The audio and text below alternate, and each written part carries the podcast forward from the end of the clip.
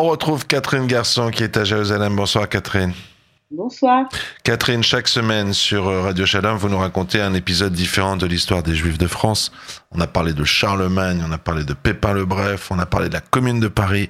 Et là, on va parler d'un événement qui est probablement beaucoup plus proche de nous, beaucoup plus contemporain, euh, mais qui est l'un des épisodes les plus douloureux de l'histoire des, des Juifs de France. C'est l'école de la rue des Hospitalières Saint-Gervais. C'est en plein marais. Euh, pourquoi vous avez choisi de parler de cette école ce soir? Ben, C'est parce que c'est la rentrée des classes ah. et que ça a été une école mythique, l'école communale juive de la rue des Hospitalières Saint-Gervais, et qu'aussi ça permet avant d'en parler directement, de voir euh, comment l'école juive s'est créée à Paris c'est important. On va remonter au 19e siècle pour ça. Et donc, c'est tout ce processus qui va mener, bien sûr, à la fin, à l'histoire de l'école des hospitalières Saint-Gervais. Alors, on va passé au 19e siècle et on est quelques années après la convocation du Grand Sanhédrin de, par Napoléon et la création des consistoires en 1808. Alors dès 1812, le consistoire central pense à un projet d'école élémentaire pour les enfants des classes juives pauvres de la capitale, une catégorie dont le nombre va croissant, c'est un moment d'immigration vers Paris juifs vers Paris.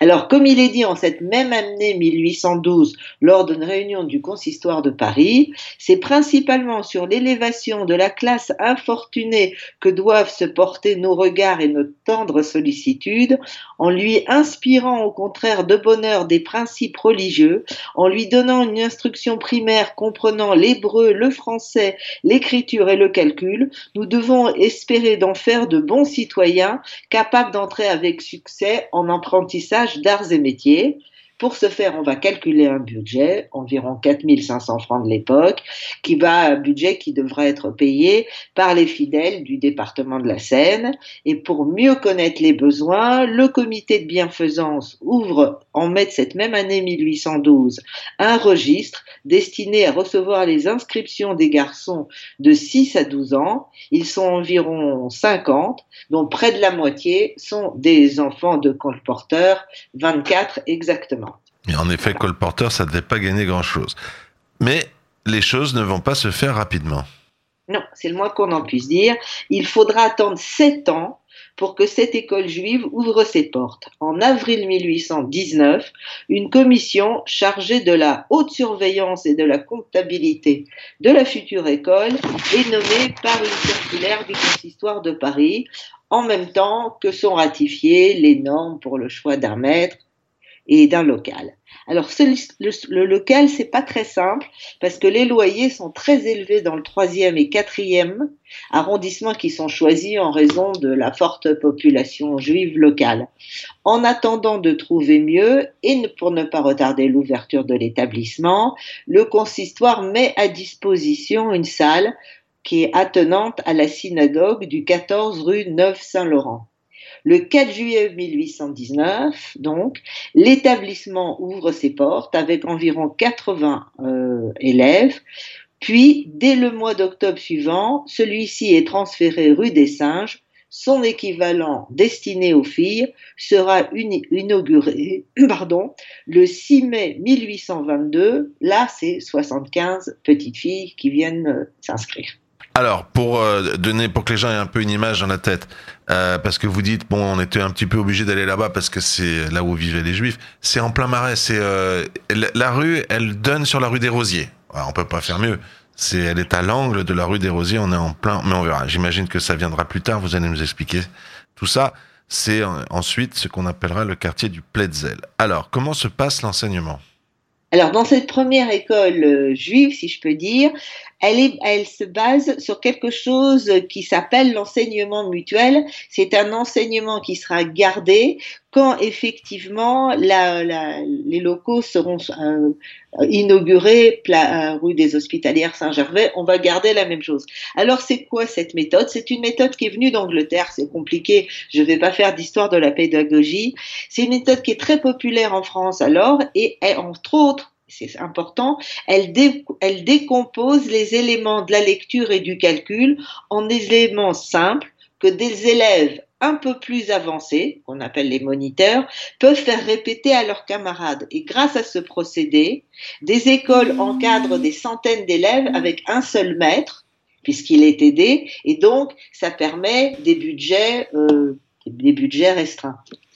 Euh, au niveau de l'enseignement lui-même, la Commission élabore très vite un règlement intérieur pour les écoles primaires gratuites des Israélites de Paris en 69 articles que je ne vous détaillerai pas, qu'elle soumet à l'approbation du consistoire. Alors, selon ce règlement, les élèves qui doivent rester nu-tête pendant tout l'enseignement doivent avoir la tête couverte, bien entendu, au moment de l'enseignement religieux et des prières, parce qu'on prie dans cette école.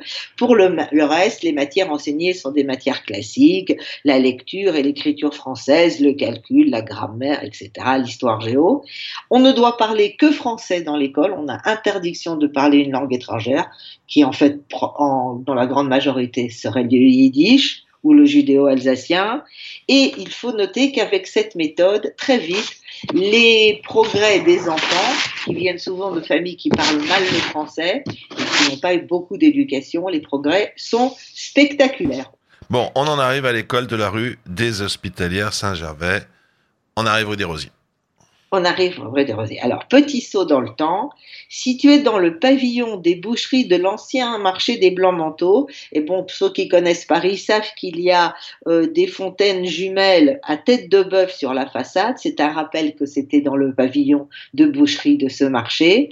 L'école des Blancs, des hospitalières Saint-Gervais est fondée en 1844 quand la mairie de Paris décide d'édifier une école municipale pour accueillir les élèves de la communauté juive, à savoir les garçons d'un côté, au numéro 6, et les filles de l'autre, au numéro 10.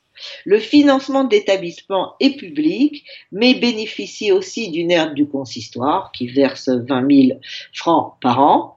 L'école est ouverte en officiellement en 1847 avec 338 garçons et 370 filles dès les premières années. La première écolière se nomme Sophie Léopold. Elle est âgée de 5 ans et elle est la fille d'un cordonnier. Alors, Là, on est encore dans une école confessionnelle.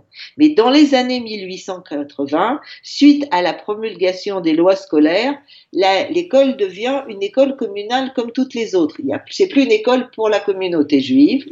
Ni les maîtres ni les élèves ne doivent être juifs pour pouvoir euh, fréquenter cette école. Mais jusqu'à 1940, elle va continuer à accueillir une majorité d'élèves juifs et surtout, contrairement aux autres écoles, cet établissement continue à rester fermé le samedi, le Shabbat donc, et est ouverte le jeudi, euh, jour de congé dans toutes les autres écoles municipales de la, ville.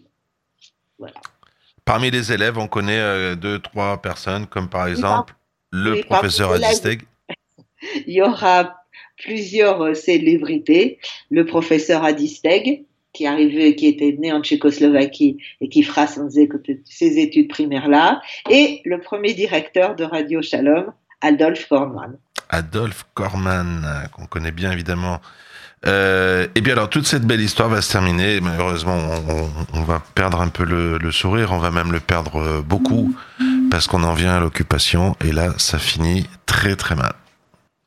Hélas, oui, ça va se finir mal. En juillet 42, la rafle du Veldiv touche très durement les enfants et les enseignants de l'école. À la rentrée scolaire, le 1er octobre 42, il n'y a que quatre élèves qui sont présents dans toute l'école. La plupart des enfants et de leurs parents sont déportés à Auschwitz où ils sont, où ils sont assassinés. 165 élèves de l'école vont être euh, assassinés à Auschwitz. On peut d'ailleurs voir sur la façade une plaque commémorative posée, le 7 mai 1971. On peut lire sur cette plaque 165 enfants juifs de cette école déportés en Allemagne durant la Seconde Guerre mondiale furent exterminés dans les camps nazis. N'oubliez pas. Et en 2018, la place située devant l'entrée de l'école a été dénommé le parvis des 260 enfants parce qu'il y a d'autres enfants du quartier qui malheureusement ont fini à Auschwitz. Catherine Garçon, Chaque semaine sur Radio Shalom, vous nous racontez euh, une histoire, un épisode différent de l'histoire des Juifs de France. Et là, c'est un, un des pires épisodes. Est-ce qu'on imagine déporter 165 enfants d'une seule école? Vous imaginez la saignée que ça signifie? Dans un seul endroit, 165 enfants. C'est une école communale, donc c'est des petits enfants. C'est vraiment, c'est cauchemardesque cette histoire. Euh, Catherine, vous qui êtes à Jérusalem, je vous remercie et bonsoir à vous. Bonsoir et Shana Tova.